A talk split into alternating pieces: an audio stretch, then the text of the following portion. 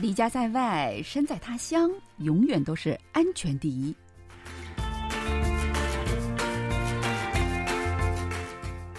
听众朋友，大家好，又到了我们每周一次的韩国万象的节目时间了，我是小南。韩国呢有很多华人哈，首先是一百多年前从中国的山东漂洋过海来到这里扎根的老华侨，然后呢两国建交这二十九年的时间里哈，随着中国的劳工啊和一些留学生的大量流入，又诞生了一批新的华侨群体。那保护在韩华人的安全，让他们也能够让所有的韩国人一样呢安居乐业，也成为韩国社会的一大课题。今天呢，我们。请到了韩国警察厅外事咨询委员会的委员董爱颖，为我们介绍一下相关的情况。爱颖你好，首先再请你给我们的听众朋友们打个招呼好吗？南老师您好，又见面了。听众朋友们大家好，我叫董爱颖，媒体人，主要专注于韩国的社会财经评论。嗯，那你今天是一个新的身份哈，韩国警察厅外事咨询委员会的委员。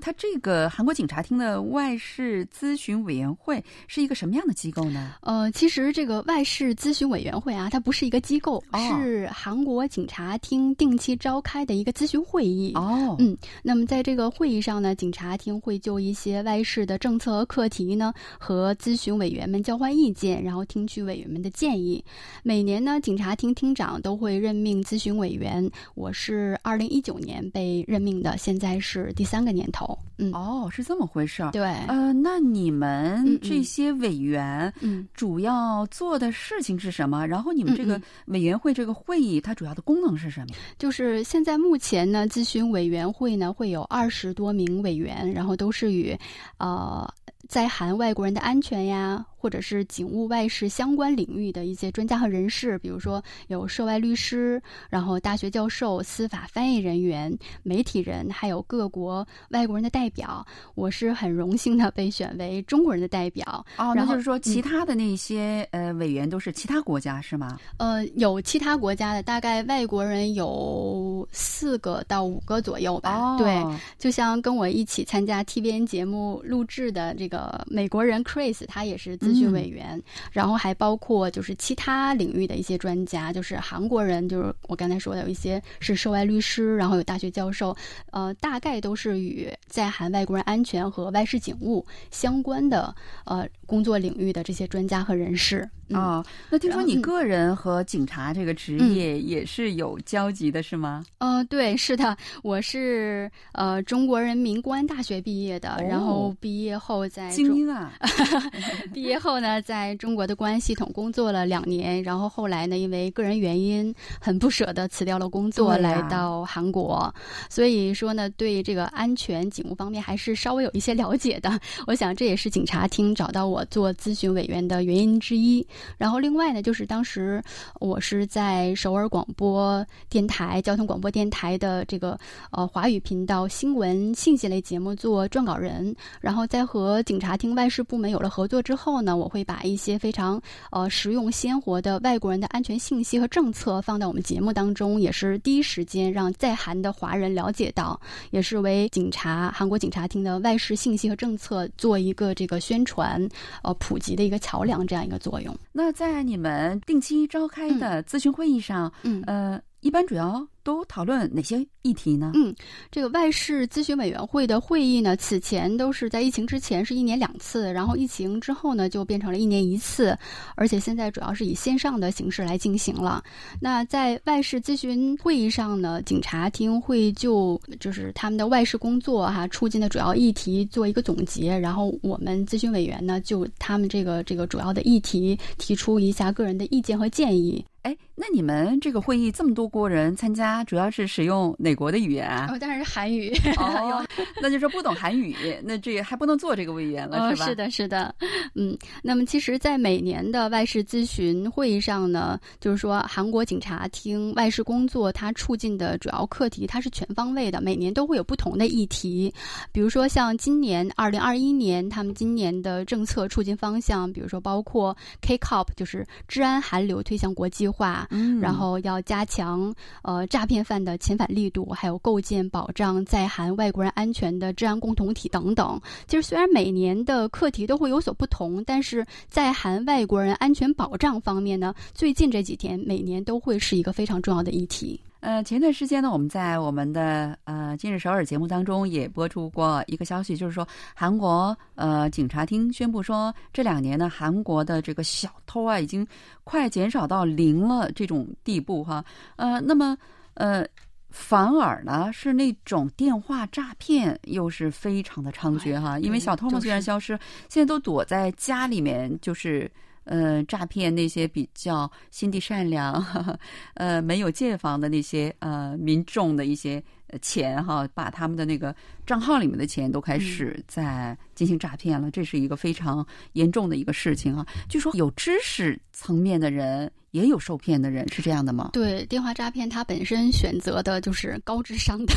啊，是吗？对，突然觉得有点沮丧哈，说明我的智商不算很高哈，因为我从来没有被他们呃骗过，没有上当过哈。那鉴于什么样的情况，韩国政府开始这样专门的把外国人的安全作为一个特殊的领域进行管理呢？呃，其实到去年就是二零二零年，在韩居住的外国人已经达到了。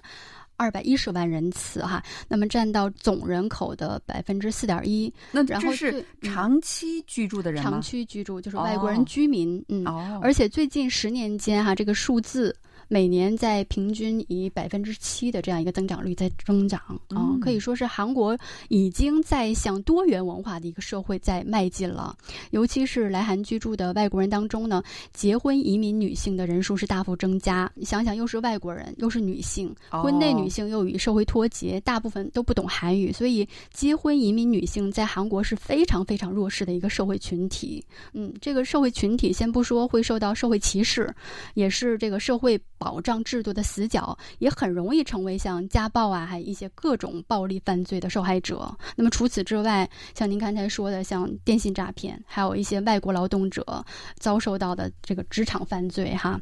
也是时有发生，所以在这种情况下呢，警察厅也是在努力的构建社会安全网来保障外国人居民的安全，同时也采取一些措施哈，去防范这一类的犯罪。你能不能简单的介绍一下，呃，韩国的警察厅都采取了哪些措施来维护这些在韩外国人的安全的呢？嗯，那比如说在事前预防的这个方面呢，主要是加大了教育宣传，像之前呢，韩国的各个部委对。外国移民者也有一些教育课程，比如说法务部开设有呃移民者教育课程，然后女性家庭部会开展多文化家庭服务教育，然后雇佣部呢会对外国人劳动者会有就业教育课程。那么现在呢，警察厅就是另外要开展针对外国人的这个犯罪预防教育，就说现在如果你要是是外国移民者要在这个韩国居住啊居留的话，可能必须要。义务的要接受一个移民者的教育课程，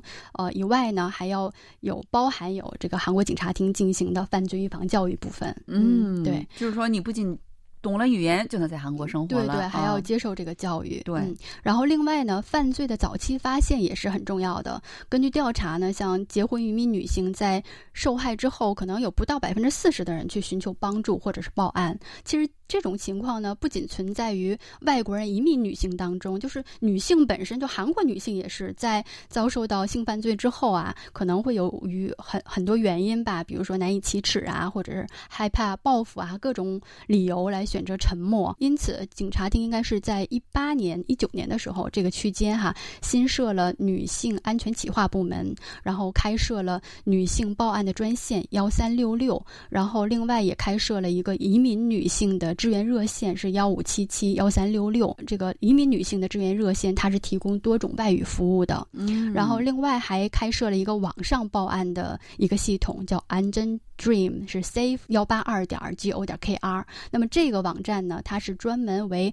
儿童、女性和残疾人开设的一个专门的报案咨询的一个系统。嗯，对。那我觉得实际上，呃，怎么说呢？很多女性她们在遭遇到，尤其是遭遇到这种性犯罪之后，他觉得他呃求助也好，或者是把这件事情说出去也好，觉得是呃。对自己来说是一个耻辱，觉得是一个呃很伤自尊心的一件事情，让所有的人都知道自己曾经受到过这个。呃，性侵犯等等哈，实际上我觉得大家没有必要这么想。实际上，性犯罪跟其他的犯罪没有什么两样，是的，是的，受害就是受害哈，而且没有人会呃歧视你啊。嗯嗯。然后另外呢，就是警察厅在结婚移民女性会经常访问的各地区的多文化中心开设了法律咨询和报案的服务。就是结婚移民女性嘛，因为大部分都有语言沟通障碍。他们很难去通过一般的韩国的电视媒体啊，接受到外部的社会信息哈。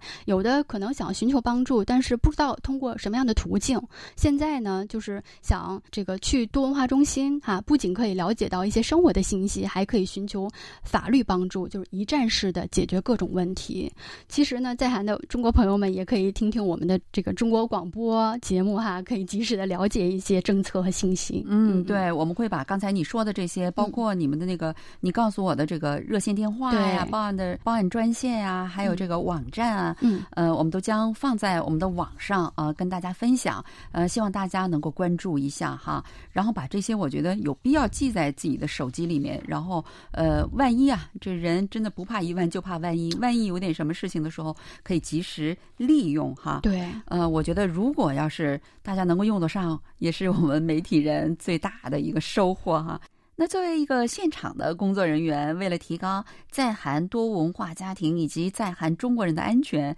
你能为我们大家提一些建议吗？比如说，大家应该怎么去预防那些不安全的事儿，以及如果一旦发生了危机情况，应该怎么样去应对等等。嗯，刚才说了几个网站，还有电话哈，这些都是就是关于移民女性、外国移民女性朋友们哈，在遭遇犯罪时应该如何去寻求法律帮助的一些方法，但。有时候情况就是来的非常危急，对呀，懵了就对，所以防范是其实是尤为重要的。所以我建议哈，独居的女性，尤其是我们可能呃外国留学生几个女孩子在外边租房子住哈，这种情况其实可以利用一下一一个叫做 KT Telecom 的服务啊，KT 是韩国的一个通信公司，对，它是就是警察厅和 KT 下面的一个民间安保企业一起开发的一个家庭安保系统哦，就是。是呃，只要家里边有 WiFi 就可以安装，呃，会根据这个家里的构造哈，比如说在门窗或者是。非常这个适合的位置安装一这个自动报警装置，那就是这个装置要买吗？这个是可以申请，然后每个月有这个每个月的服务费。呃，之前大概是一万左右，现在服务费有所下调。我听说现在是每个月不到一万块钱。哦，真的是很便宜，对对对，千万不要想着是呃人民币一万块钱，韩币对对对，人民币也就是五六十块钱哈，那真是很低，就是租啊，对对对，是的。然后呢？也可以在自己的手机上安装呃紧急报警幺幺二的 APP 哦，然后提前登录好自己的信息，然后发生紧急情况的时候，只要一个按键操作就可以直接报案了，然后还可以把自己的位置发送出去。要不然，如果我们外国人收到这个遇到紧急情况下，哎，可能说报警吧，然后打电话打电话又说不清楚，就要浪费了很很很多时间。而且这个 APP 它还有一个叫 Fake Call 的功能，然后当我们女孩子在走夜路的时候，就可以利用这个 A P P 里边的 fake call，就是假装打电话，假装打电话。但是 这个记录应该，如果发生意外了，这个记录会这个警察警署里边会有案底的，嗯，会有记录的。对，哇，这些我都不知道。嗯，fake call 可以利用一下。嗯嗯嗯。其实呢，就是刚才老师也讲过这个电信诈骗。其实现在在韩国，电信诈骗确实是很猖獗，而且很多我周围的很多中国朋友们都已经 已经受骗的，也是啊，有受骗的吗？有受骗的，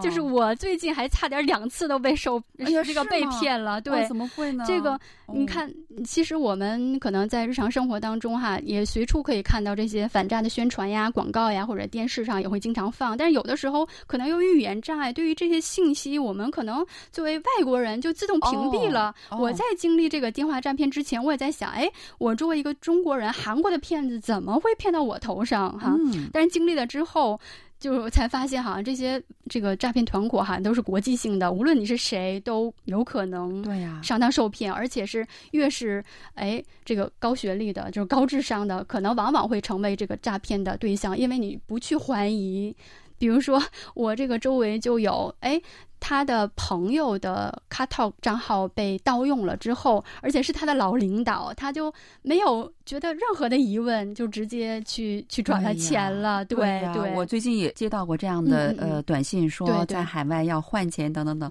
呃，结果我就给学校的那个系里面打电话，然后系里面告诉我说，呃，一个信息说最近呢这些电话。诈骗专门在各大学里面是的，呃，说啊，我是你们学校的什么什么老校长等等等等，对对对，也不知道他们从哪儿搞的这些信息哈，所以说就是说都不要理，大家有这样的一个哇，你说的真是有点对哈，对，就是在觉得有任何异常或者是对方索要银行账号呀，或者要求资金往来的时候，一定要画一个问号，一定要有警觉。然后如果一旦不幸哈被受骗的话，可以第一时间向。韩国当地的警方报案，然后如果涉及到和中国有这个。比如说像中国的账号汇款了这样的情况呢，可以委托亲属，然后向国内的公安部门报案，然后向这个报案地的反诈反电信网络诈骗中心请求帮助，就是拨打幺幺零就可以了，然后要求冻结账户，这样可以避免损失。哦，那你说的这个幺幺零是中国的幺幺零对吧？哈，因为我们的听众朋友们绝大部分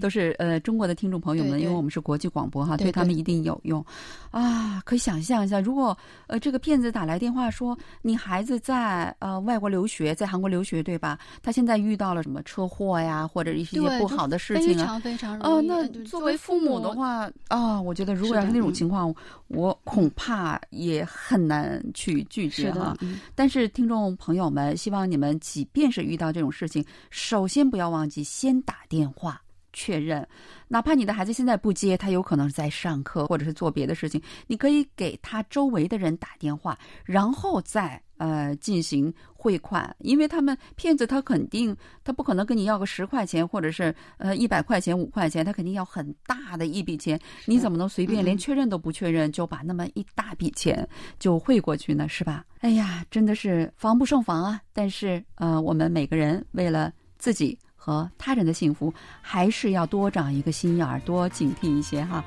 嗯，真的是那句话，害人之心不可有，防人之心不可无啊。好了，听众朋友，哦，时间真快，又到了我们节目收尾的时间了。非常感谢我们嘉宾，呃，董爱颖呢，百忙之中抽空来给我们介绍一下韩国这个警察厅是如何呃设防保护在韩。华人以及在韩所有外国人的安全的，也希望大家呢，呃，通过我们的节目能有所帮助。好了，听众朋友，我们下一周再会，爱你，感谢哟，再见。